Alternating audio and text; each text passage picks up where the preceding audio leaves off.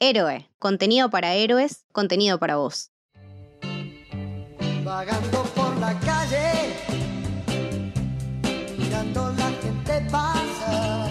Gente pasar. El extraño del pelo largo, sin preocupaciones va. Bienvenidos y bienvenidas al Camino del Héroe. Mi nombre es Lucas y estoy con Mili. ¿Cómo va, Lu? ¿Todo bien? Todo bien. Y hoy vamos a hablar de El Ángel, película de... Luis Ortega, el BL argentino por excelencia. Un poco sí. y lo afirma una persona que gusta mucho del BL, así que sí. Sí. Para, para el que no sepa, BL eh, significa, bueno, en los mangas japoneses eh, son las historias que involucran amor entre dos chicos, por eso Boys Love. Exactamente. Eh, tenemos el BL que por ahí es más, más explícito, que está claro. Y después tenemos el famoso BL encubierto, Con tapadera. donde el autor lo que hace es a través de, bueno, simbolismos, alegorías, básicamente sin mostrarte una escena explícita, pero te, te demuestra que hay amor entre, entre dos chicos, ¿no? Amor homosensual, sí. Acá, no sé, ¿acá es encubierto o no es encubierto? Yo sé qué es lo que te iba a decir. Acá no sé si está tan encubierto, la verdad. Está en la mitad. Claro, tal vez la primera vez que la ves, o por lo menos a mí me pasó eso, la primera vez que la vi no, no capté muchas cosas. Que tal vez cuando la volví a ver, y que la vi varias veces, eh, me resultó todo mucho más explícito después. Las tensiones, las miradas, es como, para mí bastante explícito que hay, por lo menos tensión entre los dos personajes hay. Sí, sí, yo tengo la teoría de que cuantas más veces las ves, más BL se pone. Sí. O por ahí uno quiere que pase eso, pero bueno. Sí, un poco sí, un poco de esto, un poco de aquello. Este, pero bueno, como decías vos, Mili, una película de Luis Ortega. Podríamos mencionar eh, lo que hizo antes Luis Ortega porque hay, un, hay una línea, hay un sello de autor, ¿no? Eh, él anteriormente, en 2015, había hecho Historia de un clan. En 2016 hizo El Marginal. Y en 2018 hizo El Ángel. Un lindo camino. Un hermoso camino donde lo que hace es tomar cosas del true crime, pero le da un tono un poco más bizarro, un poco más absurdo, que van más de la mano de la comedia negra. Eh, recuerdo que en Historia de un Clan se toma sus licencias e incluso creo que mete una escena de musical en el medio. Y en el marginal también, el marginal tenía su- sus bizarreadas, su- sus escenas llevadas al extremo que hasta a veces eh, rozan la fantasía. Y acá con el ángel también, eh, agarra hechos reales, se toma sus licencias y lo mezcla con un poco de, de absurdo o, o de comedia que para mí le queda muy bien. Sí, tiene como momentos medios linchianos, como medios, medios extraños. Tiene un sello así de ser medio bizarra algunas escenas. Es prácticamente una comedia negra. Sí, sí, bueno, por ejemplo, para mí El Ángel es un poco un true crime, porque bueno, toma esto de- del caso real, pero a mí me hace acordar muchísimo más, no sé, a películas como La Naranja Mecánica, por ejemplo, de Kubrick. Bueno, tiene esta película tiene un montón, un montón de montón. naranja mecánica. Tiene un montón, Tiene un seguramente montón. eh, vamos a charlar y van a salir cositas. Sí, Pero sí. mm, eh, sí, es una película que sale en un contexto donde estaba en auge el tema del, del true crime en todos lados. En la escena internacional en Estados Unidos estaban a full. Las de Ted Bundy creo que salieron en ese momento. Sí, sí, sí. Bueno, para mí, eh, Robledo Puch es nuestro Ted Bundy. Es Sí, es- El es- asesino fachero. Sí. Y bueno, eso llegó a Argentina y empezaron a ver muchas películas y series de True Crime muy pero muy buenas. Sí, Mencionamos hace un ratito Historia de un Clan, que es de Luis Ortega. Y muy cerquita de esa también había salido, creo que antes, eh, El Clan de Trapero, que también toma la misma historia sobre el clan Puccio. que las dos son muy buenas con sus diferencias. Exactamente, las dos son muy buenas y las dos son muy diferentes. Eh, a mí creo que me había gustado un poco más la de Luis Ortega porque tiene, como dijimos antes, este tono bastante único que para mí la, la hace re llevadera.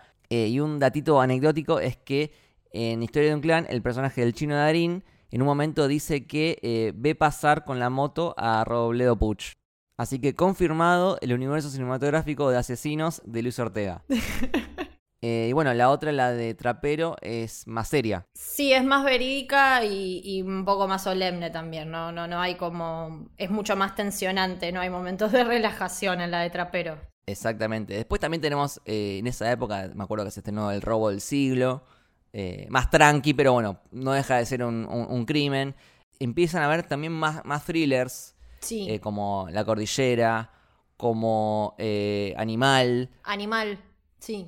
Me parece que empezamos a salir de, de lo que es el drama y empezar a abrazar un poco más otro tipo de géneros. Sí, súper. Y aparte creo que de un tiempo a esta parte también después tenemos como otra variedad. Después estuvo el prófugo también. Ay, qué buena el prófugo, boluda. Qué buena película. Sonríe Hitchcock. Sí, totalmente, totalmente. Eh, nada, como que empezó a haber toda una movida un poco más eh, experimental en, en ese sentido. Sí, totalmente. Tenemos la historia del oculto, muy buena.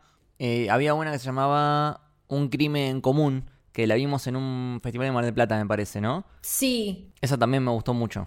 esa era muy buena. Y después también hubo otra que también estaba Erika Rivas. Eh, pero no me acuerdo, no me acuerdo. Bueno, igual esa no era como más drama familiar, ¿no? No, sí, sí, sí. eh, los... Pero no me acuerdo llamaba. Eh, los sonámbulos, ahí Los está. sonámbulos. Los está. sonámbulos. Qué lindo que es el cine argentino, chicos. Aguante la producción nacional, carajo. Pero- Aguante la ficción.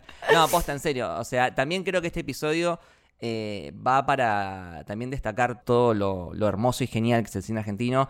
Hoy en día hay un prejuicio de, tirarle mierda al cine argentino, porque mucha gente como que lo asocia con, no sé, bañeros o con las películas de Suar, y el cine argentino es mucho más que eso. Quizás esas son las que más llegan a, los carteles en la calle y a las publicidades en la tele, pero si, si buscás, investigás un poquito, eh, hay joyas increíbles. Sí, aparte, sin desmerecer a la gente que gusta de, yo qué sé, de películas como La pistola desnuda, pero es como querer em, también decir, bueno, que el cine yankee es solamente la pistola desnuda, y, y no, es mucho más que eso, también aplica para nosotros, sin desmerecer a la gente que le gusta la pistola desnuda, no está mal eso, al contrario, cada uno puede gustar lo que quiera.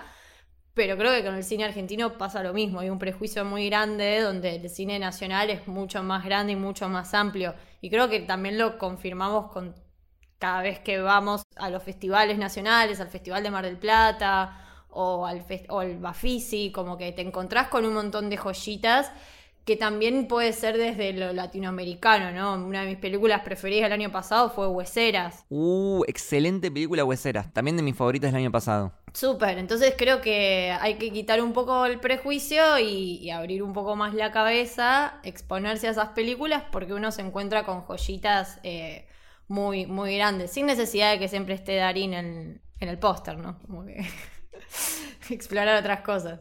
Y si bien hace un rato hablábamos del True Crime, me voy a contradecir y decir totalmente lo contrario y decir que esta película no es una película de True Crime. Para mí es una película de amor. Súper, sí, Es una historia de amor donde los conflictos pasan por los celos, por los terceros en discordia y creo que el caso de, de Carlos Robledo Puch es más que nada el, el gancho, ¿no? Eh, la película deja bien en claro que esta no es la historia de Carlos Robledo Puch, sino que es la historia de un personaje que nosotros conocemos como Carlitos. De hecho, eh, su nombre original se dice muy pocas veces en la película. Cuando se dice es por ahí en un contexto más formal, como, no sé, un noticiero o un artículo de un diario. Pero esto que estoy diciendo creo que la película lo, lo deja bien en claro y te lo dice en la cara cuando el mismo personaje se presenta como Carlitos, como Carlitos Brown, sí. Charlie Brown. o Carlos Marrón. Te está diciendo que son dos personas diferentes. Si bien sí está inspirada eh, en hechos reales, sí tiene esta escena donde es una recreación de esa famosa foto donde lo están arrestando con la misma ropa, con, con la misma posición, con el mismo plano. Eh, tienen esos guiños, obviamente, pero me parece que esta no es la historia de Carlos Robles Pech, es la historia de Carlitos y es un personaje en sí mismo eh, separado totalmente de, la persona real. Eh, habría que, que preguntarle a, a Luis Ortega qué es lo que vino primero. Si él quería adaptar esta historia real y después se encontró yéndose por un lado diferente, o si en realidad él quería contar una historia de un joven asesino con una personalidad bastante compleja, enamorado de su amigo, eh, en un contexto histórico determinado y que de repente se dio cuenta de que, uy, bueno, esto encaja bastante con, no sé, con la historia de Rodrigo Puch y lo utilizó como un enganche porque es cierto que seguramente eso hizo que mucha más gente vaya a ver la película al cine, porque como dijimos antes, el true crime estaba en auge. Funciona como la tapa de un libro, que vos la agarrás y decís, ah, bueno, esta es la historia de Carlos Robledo Puch, me interesa. Y cuando, entre comillas, lees el libro, te encontrás con una historia completamente diferente, eh, una historia de amor entre dos ladrones que por ahí no la terminabas leyendo si antes no te llamaba la atención eh, esa tapa. Pero sea cual sea el origen de cómo terminó, sea cual sea el origen de... Creo que es, entre comillas, un engaño brillante, fantástico, porque terminamos viendo una historia mucho más original, con personajes creados por Luis Ortega, y que te vienen a contar algo que es mucho más complejo que simplemente recrear cronológicamente sucesos históricos.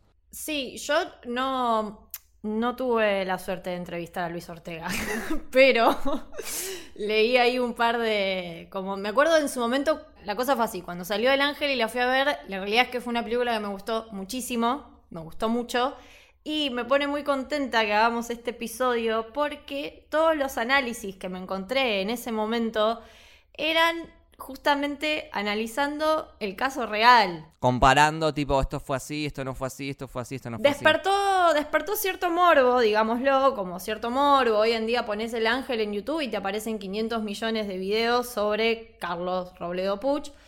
Y había muy poco análisis de la película en sí. Y me parece una lástima porque es una película que tiene un montón de cosas para analizar y tiene una propuesta súper interesante. Desde la sexualidad de su personaje hasta lo que plantea, hasta lo que decís vos de que es una película casi de amor. Para mí es como también mucho más pasional.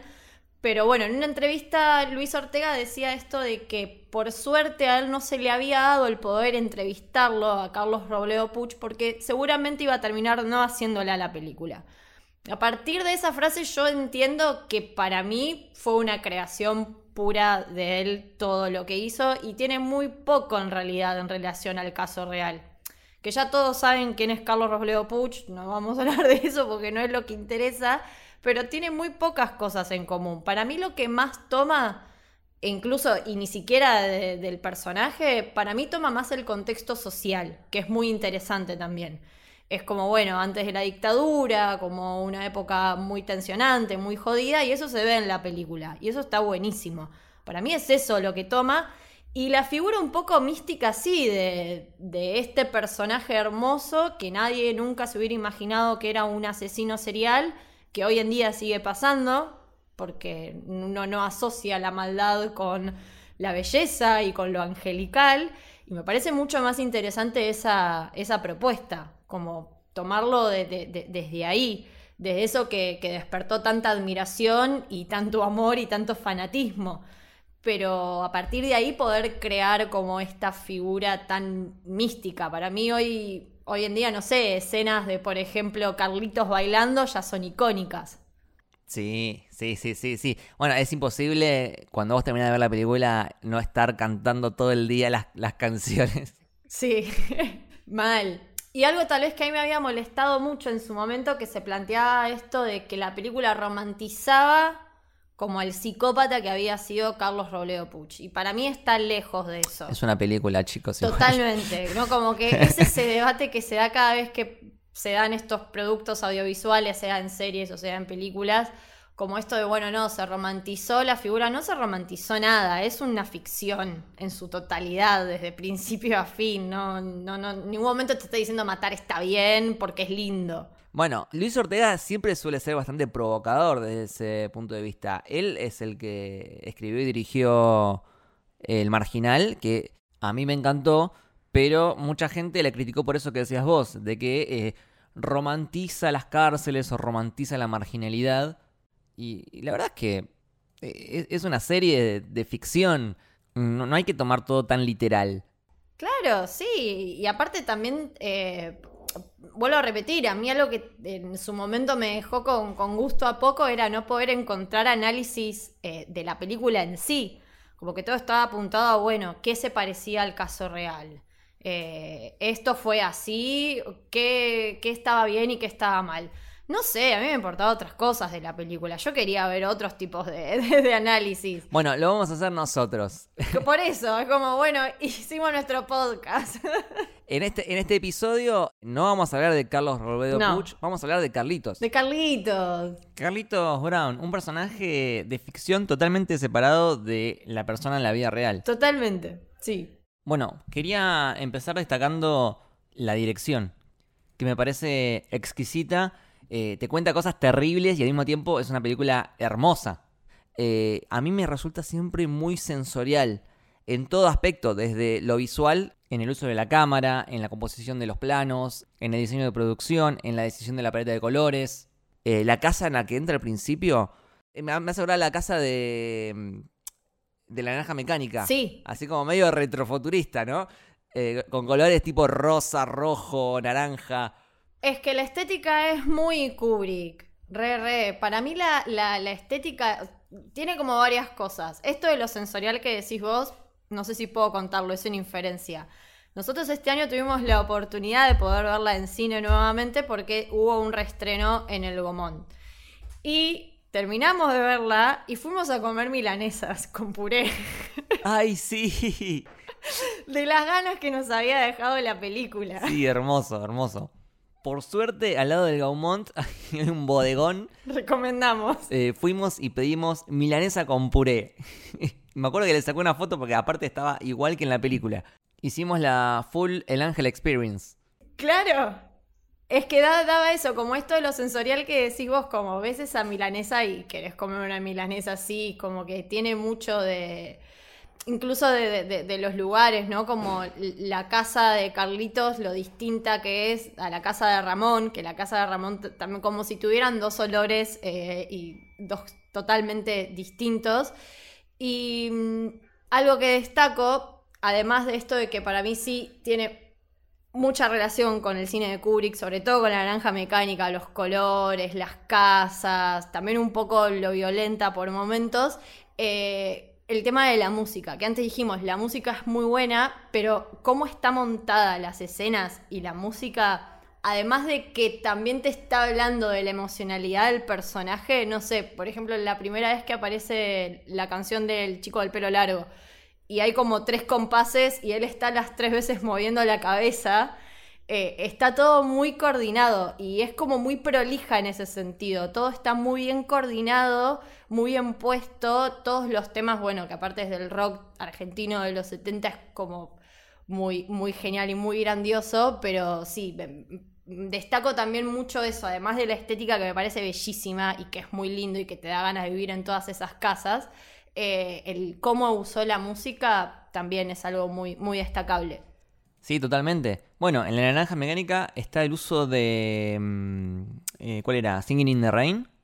Eh, sí, Usan esa canción, pero también eh, la resignifican. Y después del ángel es imposible no pensar en el extraño de pelo largo y no pensar en, en Toto Ferro bailando. Sí, es como que sí, ya sí. quedó en el, en el inconsciente colectivo.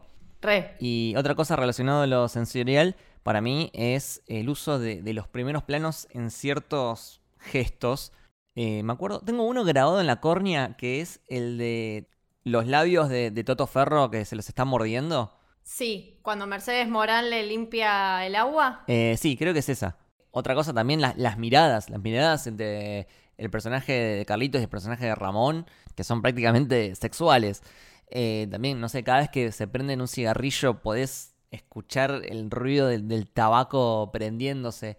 Eh, está todo muy al detalle, muy bien editado, muy bien montado, eh, muy bien filmado. La verdad que es, es bellísima. Sí, sí, cinematográficamente para mí es, es perfecta. Y esto que decís vos de los, de los cigarrillos, que eh, yo tal vez soy media repetitiva en esto, pero bueno, acá también el uso del cigarrillo me recuerda mucho al cine clásico. De hecho, hay una, hay una escena que, sin adelantarme mucho, pero bueno, como para explicar esto, casi al, al final de, la película, cuando Carlitos está bailando con Ramón, Ramón tiene el cigarrillo, lo fuma. Y después cuando hacen un plano general, vemos que el cigarrillo está en la mano de Carlitos. Como que hubo un traspaso así. Y de hecho ellos, el primer momento en el que se conocen, Carlitos le ofrece fumar a, Ramón.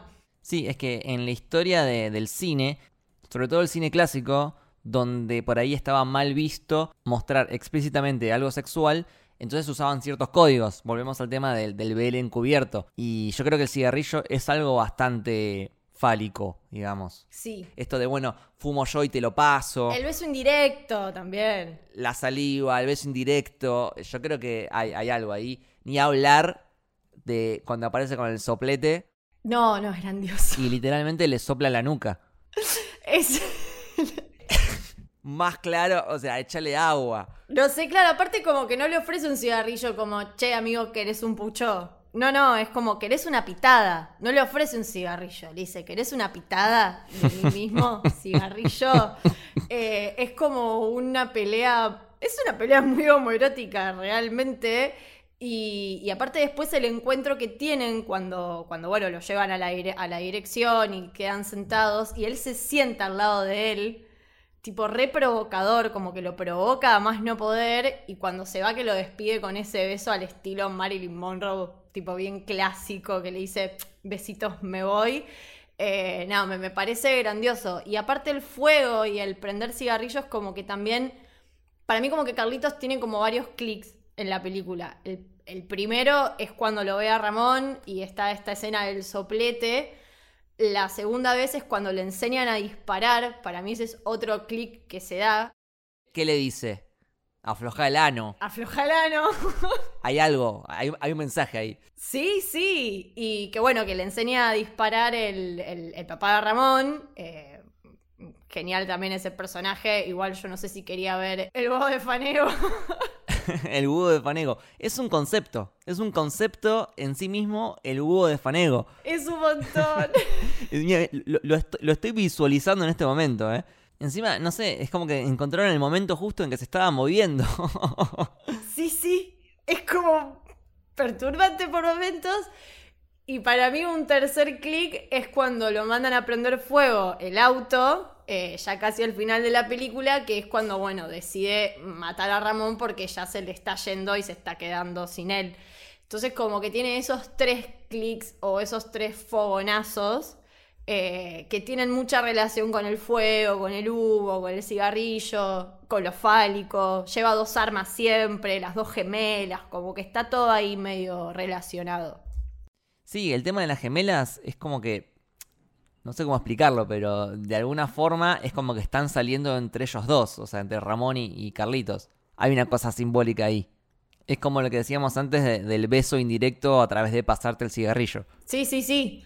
Me parece que también hay algo en el humo, eh, que es algo así como una firma de Carlitos. Cuando se encuentran por primera vez en el colegio, él le tira el humo en la cara, como marcando territorio, como diciendo, vos sos mío. Y después hay otra escena, que, oh, por Dios, qué escena, que es, es casi un sueño. Hasta puedes llegar a dudar de si está pasando o no. Cuando Ramón sale del baño, eh, en toalla, desnudo, se tira en la cama y Carlitos le pone las joyas En el miembro. en el miembro y se las acomoda, se toma su tiempo y después al final le pone la firma con el humo. Como si fuese alguien que pinta un cuadro y después lo firma. Sí, sí, sí. Y, aparte hay como, bueno, esto que decías de los primeros planos también antes, ¿no? Y de la tensión que hay entre ellos dos. Antes de, de esa escena de las joyas, hay una de también mis escenas favoritas de la película, que es el, un- uno de los primeros robos, después de que roban la armería, roban la joyería.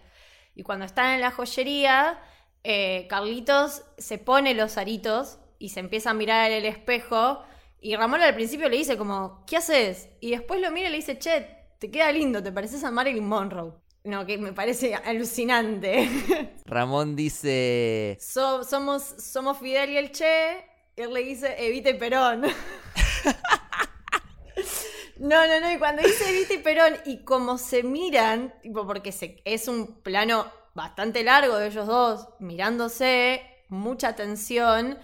eh, y, y también, me- como decías vos antes, estos primeros planos y estos acercamientos de estos dos personajes que, que van teniendo y que cada vez se vuelven más intensos y, más tensionantes esos encuentros, eh, creo que por eso, no es hasta qué punto están encubiertos, medio que te lo está dejando picando ahí. Sí, yo creo que, bueno, eh, Carlitos, ya vamos a hablar más adelante, pero es un personaje bastante libre, es un espíritu libre y eso incluye también su sexualidad. Entonces él, todo lo que siente, todo lo que le pasa, se lo toma bastante natural. O sea, él no tiene miedo en ponerse los eritos, no tiene miedo en decirle Perón y Evita.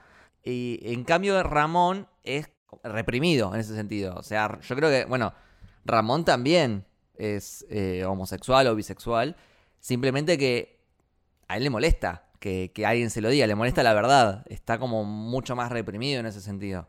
Sí, sí, y de hecho hay una, hay una escena que esta que decías vos, ¿no? Del, del labio de, de Carlitos, es cuando Mercedes Morán se le insinúa. Eh, Mercedes Morán hace de la madre de, de Ramón. Qué buen personaje, qué buen personaje. Un personajazo. No, aparte también, bueno, capaz después lo decimos eh, más adelante, ¿no? Pero las dos familias están muy bien conformadas y tienen actorazos Y son re diferentes. Muy diferentes. Y bueno, Mercedes Morán se le insinúa y lo, lo empieza a seducir. Es una escena claramente de seducción. Y Carlitos impunemente le dice: A mí me gusta tu marido. Con tanta libertad, como decís vos, ¿no? Y ella, y ella ni siquiera. Ni siquiera se enoja, es como. Se pone cara de. Ah, mira. Decíselo. Ah, yo qué interesante. Decíselo. Decíselo, contale. No, no, e, es, es, es espectacular. Eh, y fíjate cómo se van repitiendo. eh, vos mencionabas un montón de, de cosas que. elementos que durante la película vuelven, vuelven. Eh, en el primer robo que, que hace al comienzo de la película, él roba cuatro cosas. Roba la cadenita, que después vuelve, porque es la cadenita que él le regala a, a una de las gemelas. A una de las gemelas, sí. También lo podemos relacionar con la joyería que roban, que van dos veces, porque después van de nuevo para robar la caja fuerte. Con la escena del desnudo que le ponen las joyas en su cuerpo. Sí, roban un vinilo que también después se lo regala a Ramón. El vinilo nos va a decir que la música es un elemento importante. El sueño de Ramón está relacionado con la música. Después tenemos, bueno, el encendedor, que es la forma también en la que él conoce a, a- a Ramón, que le, le enciende el cigarrillo, eh, de nuevo el fuego, el soplete. Él termina con fuego matando a, al personaje de Lanzani, ¿no? Sí. Sí, sí, Eh, con el soplete. Con el soplete. Y después la moto, que después él va a tener una escena eh, de los dos yendo en moto por la ruta con, con las gemelas. Una escena muy bien filmada. Alucinante. Eh, y después vuelve a tener una escena en la moto, me parece que cuando tiene ese duelo de miradas con el policía, ¿no? Sí, cuando lo va a buscar a Ramón cuando los meten preso. Él está en moto ahí. Está en moto. Entonces, todos estos elementos que roba al principio terminan volviendo varias veces en la película, porque todo es como un círculo perfecto. Lo vemos dos veces trepar árboles, una cuando se mete a robar la armería y otra cuando eh, baja de, de que se está escapando de la cárcel. Eh, también lo vemos dos veces chocar un auto, dos veces usa el soplete. Sí, de hecho hay mucha dualidad. Tiene dos armas también siempre. Siempre está cargando dos armas. Y aparte cómo se resignifica, ¿no? Porque, por ejemplo, no para nombrarlas todas porque capaz no terminamos más. Pero bueno, eh, lo de la joyería tal vez es, es la más como la más visible, ¿no? Que la primera vez que van es como una escena hasta muy romántica con Ramón, todo, todo esto, y la segunda vez que va, que ya va con el personaje de Lanzani, Ramón ya estando muerto, eh, es como una escena, de, hecho cuando él entra, hay, creo que es un tango o una música como muy melancólica, muy triste, y él recuerda como esto de Evita y Perón, y es, y es como decir, bueno, se vuelven a resignificar y a veces pa- para peor, ¿no? Como produciéndole más angustia al personaje. Sí, la, la primera vez que van a la joyería con Ramón es como que la pasan bien. Sí, Y la segunda vez es como que está más, más depresivo.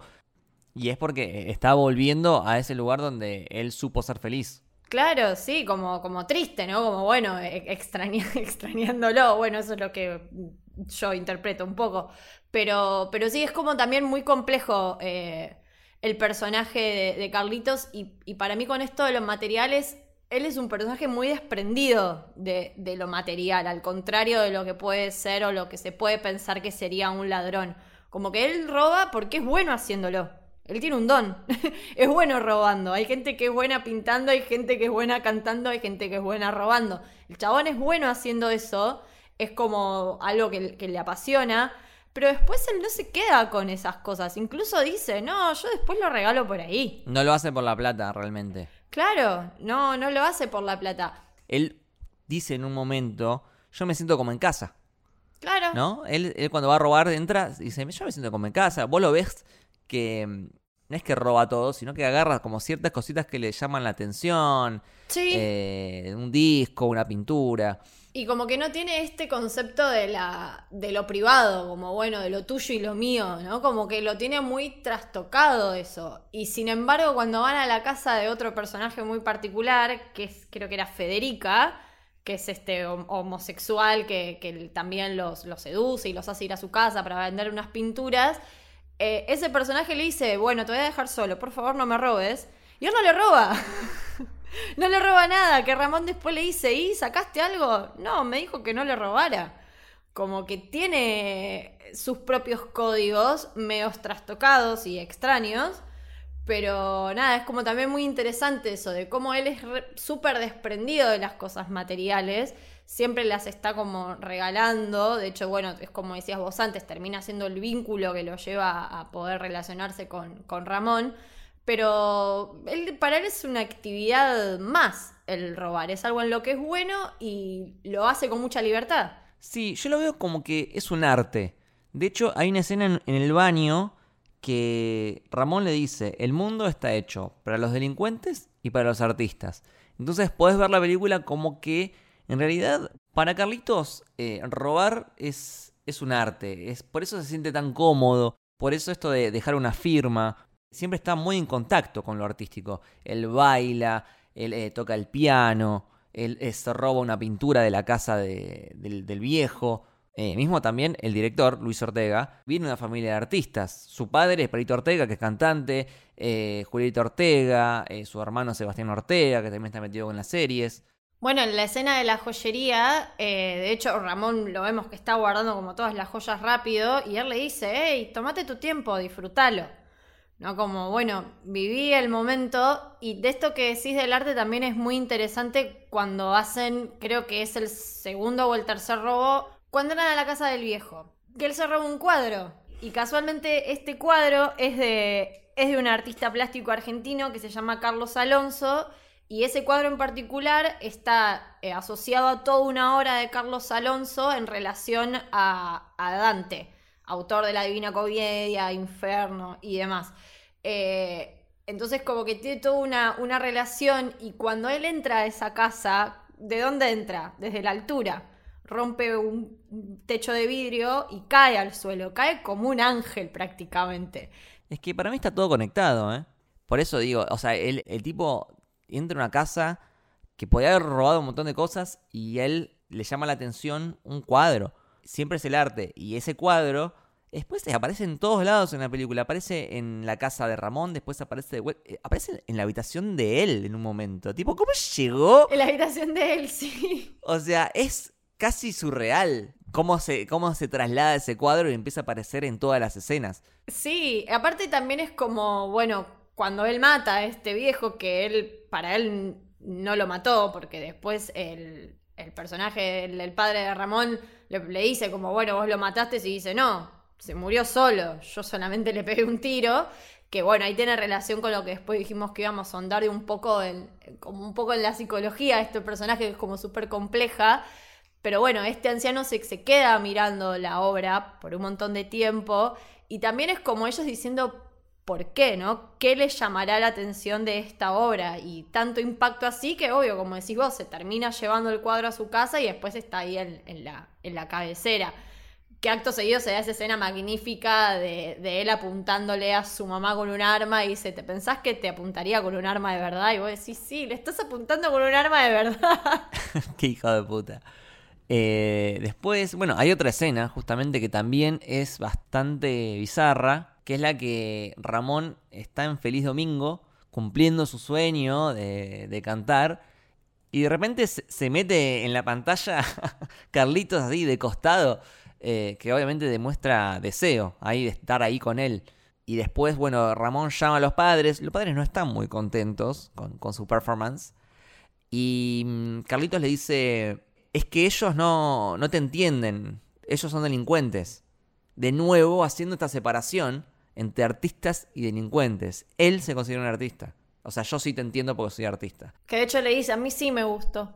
También creo que el final de la película, cuando él ya no tiene más esa musa que era Ramón, es como que le pierde un poco el sentido y ya se entrega. Ya se entrega porque lo que lastimó a él no, no, no es ir a la cárcel, sino no tener a Ramón. Sí, deja de ser algo divertido, como que se vuelve algo hasta aburrido y, y monótono, ¿no? Porque cuando volvemos a esto de la joyería, ¿no? Cuando él vuelve por segunda vez con otro secuaz, que no es Ramón, que es Peter Lanzani, muy buena actuación, pero el- la secuencia es exactamente la misma la primera vez. Él entra solo, el secuaz después entra porque no le abrió la puerta, igual que había pasado con Ramón, que entra y lo ve poniéndose los aritos y le dice no me abriste la puerta. Y después se da exactamente como lo, mismo, ¿no? El robo, esto de- del- del soplete y abrir la, la caja fuerte. Pero él lo hace todo como muy automático. Eh, y de hecho ni siquiera seguramente lo estaba haciendo por querer la plata o por querer nada. Era como vivir la experiencia. Pero ya sin Ramón como que pierde un poco el, el sentido. Fíjate qué pasa cuando él está obsesionado, él vuelve a ese lugar para abrir la caja fuerte. ¿Qué pasa cuando, cuando abre la caja fuerte? No hay nada, está vacío. Está vacía, está vacía como ese espacio que, que ocupaba Ramón y ya no está. Sí, sí, Es casi su corazón, esa caja fuerte. claro. Aparte la caja fuerte es- roja. Listo, chicos. Ahí está. un montón. Se entendió todo, Walter. Se entendió todo, Walter. Se entendió Es así, todo. es así. Este, bueno, y quiero meterme un poco más en, en la complejidad y en la psicología de- del personaje de, de Carlitos. Creo que él habla todo el tiempo de la libertad, ¿no? Sí, De hecho, el personaje de Federica le dice, tu nombre significa libertad en alemán. Y siempre es un personaje que sigue mucho su, su instinto libre, su instinto animal. Ves que entra a una casa y, y se pone a bailar, y es totalmente libre. Y después también en el final está todo rodeado por, por un ejército de, de militares y está bailando. está bailando. Es libre en cuanto a su sexualidad, eh, es libre en cuanto a sus actos. Y el tipo es como que hace las cosas porque puede, Sí, ¿no? O sea, eh, él no se pone a pensar en si matar está bien o, o matar está mal. El tipo mata eh, y no, no, no parece tener un remordimiento. A veces mata por reflejo, cuando están robando el camión de, de leche, por ejemplo. Otras veces mata porque pintó. Cuando mata a gente durmiendo. igual a ellos los mata porque lo habían, lo habían hecho enojar a Ramón. Sí, cierto. Bueno, eso también es bastante bíblico. En la Biblia, cuando pasa el ángel de la muerte, pasa de noche, cuando todos están durmiendo. Y nada, creo que es eso. Él hace esas cosas porque quiere y porque puede. Y se deja llevar por sus impulsos, por lo que él siente, por lo que él desea, pero también sin cuestionárselo nunca. Cuando le dicen que no robe, no roba. Pero si no le dicen nada, lo hace. Eh, hay una película que creo que es del año pasado, que se llama Speak No Evil, que básicamente es eso. De, mirá, yo te hago esto, yo te puedo dañar porque básicamente me estás permitiendo que yo lo haga. Y acá está pasando algo parecido. La sociedad le está permitiendo a Carlitos hacer lo que él quiera porque, no sé, porque es lindo. Y él va y lo hace, porque quiere hacerlo. Porque, no sé, alguien molesta a Ramón, entonces va y lo mata. O entra y se lleva una pintura porque le gustó la pintura. Es- está muy en contacto, entre comillas, con sus sentimientos o con sus pasiones. Eh, está mal, está súper mal lo que hace, pero es como funciona la mente de él. Yo lo tengo muy relacionado a la personalidad de él como un niño. Un niño medio psicópata, ¿no? Pero un niño, en fin, como esta falta de conciencia o. No sé, como esta casi inocencia, ¿no? Por momentos, porque es muy inocente cuando él decide no robar porque le pidieron que no robara. Es como una explicación muy inocente cuando se la da a Ramón. De hecho, hasta cómo se la dice, es como, no, pero me dijo que no le robara. Como que parece un niño por momentos. Eh, de hecho, hasta la mamá lo describe así. La mamá lo trata como un nene. De hecho, es muy interesante cuando está esta escena de Cecilia Roth que va a la, casa de, de- de- Ramón y le dice a los. empieza a hablar con los padres de Ramón y prácticamente lo pinta como si fuera un pobre niño que ella, palabras de ella, dice, él no puede defenderse. Cuando en realidad el personaje de Carlitos es el único que mata en toda la película. Ramón nunca mató a nadie en la película. Eh, entonces es como, no, bueno, sí, Carlitos sí puede defenderse y Carlitos no es esta alma tan inocente que ella piensa. Para mí es muy interesante él aparte porque es un personaje, primero, no tiene la concepción de la propiedad privada, para él no es que hay algo tuyo y algo mío, es, es la, existencia y es todo de- de todos. Eh, y, y también tiene mucho esto de, de como el descreer, ¿no? Es como muy interesante la parte en la que él mata en el bar a, a los dos cuidadores que están durmiendo, porque bueno, lo, lo habían como agredido a Ramón y ellos vuelven y, los mata. Y él y cuando se están por ir dice, pero yo no creo que ellos estén muertos. Para mí esto es un chiste, esto no es verdad. ¿No? Como un cierta descreimiento de todo, ¿no? Como que él, él no cree en nada. Hay como un nihilismo total. También tiene algo caprichoso en la forma en la que mata a Ramón, porque cuando él entiende que ya no lo puede tener, que ya no puede ser suyo, tiene esto de, bueno, está entonces que no lo puede tener nadie. Eh, y va y lo mata. Obviamente lo mata con, un dedo en la boca, también otra cosa bastante fálica, eh, y no piensa en las consecuencias, que después creo que él se va a arrepentir de haberlo matado. Pero fue lo que sintió en ese momento, fue el enojo que sentí en ese momento que, que se dejó llevar y lo hizo. Eh, creo que es lo que decís vos. Hay una especie de dualidad. El personaje de Carlitos es bastante complejo y hasta bastante difícil para terminar de entenderlo. Pero creo que una buena forma de describirlo es como que es una moneda con dos caras. Por un lado tenés como una cara inocente, que es como un niño. Y por el otro lado tenés una cara totalmente cínica. Donde él dice que todo es un chiste. Es casi como el comediante de Watchmen. Sí, sí, y, aparte de que no, no tiene empatía, o sea, no, no tiene empatía, claramente lo transforma en un psicópata, porque no puede empatizar con, con que está matando gente precisamente. Bueno, eh, decía Luis Ortega cuando fuimos a ver la película Algomont que Carlitos se siente algo así como un enviado de Dios. De hecho, al principio de la película habla de eso. Sí, de hecho, él en el inicio que empieza él como relatando todo esto de que su mamá no podía quedar embarazada y los médicos le terminaron diciendo que, que le pida a Dios poder quedar embarazada y que gracias a eso él eh, le, le pudo dar vida a él. ¿No? Como que él medio que se siente, o hay ahí un vínculo de, bueno, él es un enviado de Dios, ¿no? Como un poco un ángel, un ángel de la muerte, pero bueno, un ángel, en fin. Y hay como toda esa cosa así más, más mística, y creo que él siente un poco esto, ¿no? Como, bueno, si pasa todo esto también es porque Dios lo está permitiendo en algún punto. O sea, yo voy y mato a alguien y no tengo ninguna consecuencia y no pasa nada. Entonces, básicamente Dios me está permitiendo que yo haga esto y hasta puedo llegar a interpretar que, que Dios quiere que yo haga esto. Claro, Eh, sí, es- sí. es- esa es como su lógica retorcida que tiene. Claro, claro que, que- que es eso, es como se maneja sus, o como nosotros pensamos que se maneja su, su cabeza, ¿no? Como todo esto de nada es real, porque nada tiene una consecuencia tangible tampoco, ¿no? Él cada vez que mata se queda como medio esperando que algo pase y nada pasa, como que todo sigue igual, no hay mucha consecuencia. También se puede ver esta dualidad enfrentando a, sus dos madres. Por un lado, su madre biológica, el personaje de Cecilia Roth, que para ella él es un niño, le prepara la leche, le prepara la comida, eh, nunca termina de aceptar que, su hijo es un criminal, eh, hasta las últimas consecuencias lo niega, de hecho el, esposo le dice tipo, boludo, date cuenta. Sos boludo. Y por el otro lado tenemos a su otra, entre comillas, madre, que es el personaje de Mercedes Morán, que es como mucho más sexual, mucho más pervertido, asociado a toda esta criminalidad que se la toma totalmente natural, ¿no? O sea, están en la casa ahí hablando de cosas ilegales y ella viene y les ofrece un juguito a todos, Un jugo, hacer una pizza. o les dice, che, loco, vayan a tirar la pistola afuera porque acá hace mucho ruido, ¿eh? Grandiosa. Eh, son totalmente diferentes y que son justamente las dos caras de la misma moneda. Sí, es una muy apegada a la realidad y otra muy desprendida de la realidad y del no querer ver. Sí, sí, totalmente. Bueno, de hecho hay una...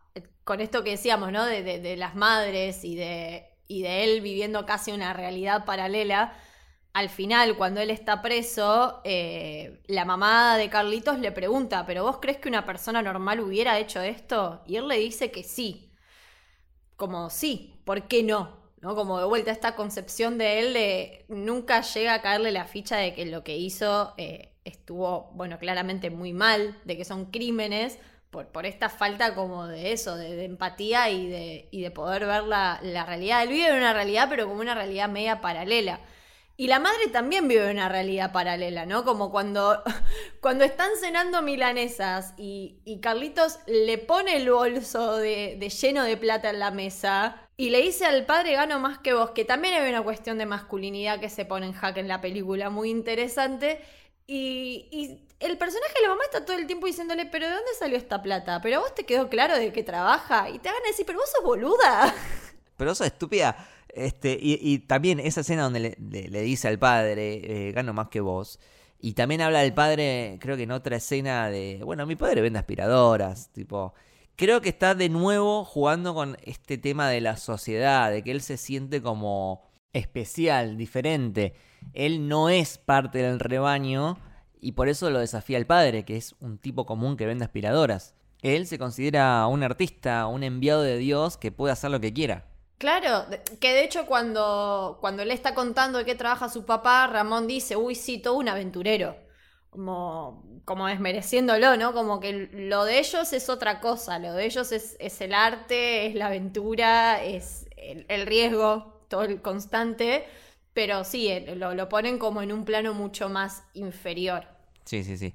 El único momento, y acá llegando más al final, donde ves que el personaje de Carlitos siente algún tipo de remordimiento, es en la escena del tren, que hay una persona tocando el bandoneón eh, y él se le queda una lágrima, ¿no? Ahí creo que cada uno puede interpretar algo diferente. Podés pensar que está recordando a, a Ramón, a su, a su amor que ya no está.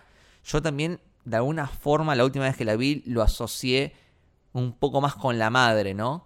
Porque mm, justo en la canción eh, dice, eh, llorando por una mujer que nunca supo amar, la madre es como que lo ama y él nunca pudo darle esa cosa recíproca. O sea, él nunca pudo amar realmente a la madre y la madre siempre estuvo para él. Y lo relaciono porque inmediatamente la escena siguiente lo que hace es llamar a la madre. Eh, un poco, él sabía que llamar a la madre era un poco entregarse. Y lo hace igual porque él quiere hablar una última vez con la madre. Eh, la última vez que la vi lo llevé para ese lado, pero igualmente creo que pueden existir miles de interpretaciones. Creo que es algo que queda bastante abierto para que cada uno lo llene. Sí, para mí puede ir por los, por los dos lados, incluso puede ser por las dos cosas, ¿no? Porque él llama a su mamá desde la casa de Ramón y a donde él decide ir es a la casa de Ramón a pasar su última noche. Eh, que de hecho tal vez es hilar muy fino, ¿no? Pero de hecho hasta duerme en la cama de él, en la que era su, su cama, porque eh, cuando él llega a la casa, lo que era la casa de Ramón ya está vacía, que también eso te produce como una sensación, ¿no? Como de, de vacío existencial también. Está vacía porque, bueno, está desocupada, porque nos dan a entender que ellos ya se mudaron, y la única cama que queda es la de Ramón. Después está todo absolutamente vacío y él se acuesta ahí a pasar eh, la noche. Pero sí, también hay una cosa de que la mamá termina siendo lo último que le queda, porque ya no le queda a nadie. Otro compañero que, que tenía lo mata eh, y la única cosa que, sabe que puede ser como un refugio un lugar seguro es, es su mamá. Su mamá, las milanesas, la, la comida, lo, que le brindaba. Y para mí sí, obvio, también por eso la, termina, la termina llamando. Para mí el que porque llora, para mí es por Ramón, pero, todo puede ser o puede ser por, por las dos cosas, ¿no? Y también porque es el primer momento en el que él ve que hay una consecuencia en sus actos. Eh, decir, bueno, sabe que inevitablemente lo van a encontrar y va a terminar preso. Y bueno, hay una consecuencia después de, de, todo, que lo frustra, que, que duele y, que angustia tanto y encima sin su compañero. Eh, pero al final igual me parece grandioso, con ese baile que para mí ya es icónico. Es totalmente icónico, absolutamente. Eh, y creo que, bueno, es el papel de Toto Ferro. Estaba Sí. hecho para él. Sí, sí, de hecho es muy interesante yo de, de- de como esos datos cholulos, nada más como que me, me llevo eso y de que el- tanto el director lo repite muchísimo en todas las entrevistas de era el destino, ese papel era para él, como esta cosa de no podía haberlo hecho otra persona y la verdad que es muy difícil encontrarte con interpretaciones que decís, uy, ningún actor lo hubiera podido hacer. Y no solamente decís, ningún actor lo hubiera podido hacer, sino que fue su primer papel, porque el chabón no es actor. De hecho, creo que no sé si volvió a hacer algo más. Eh, no, volvió a aparecer en el marginal, pero en un papel mucho más secundario. Creo que su papel es el de El Ángel. Eh, el chino Darín también estuvo perfecto para el personaje de Ramón. Lo queremos mucho al chino Darín. Sí, sí, sí. Eh, Panego está muy bien.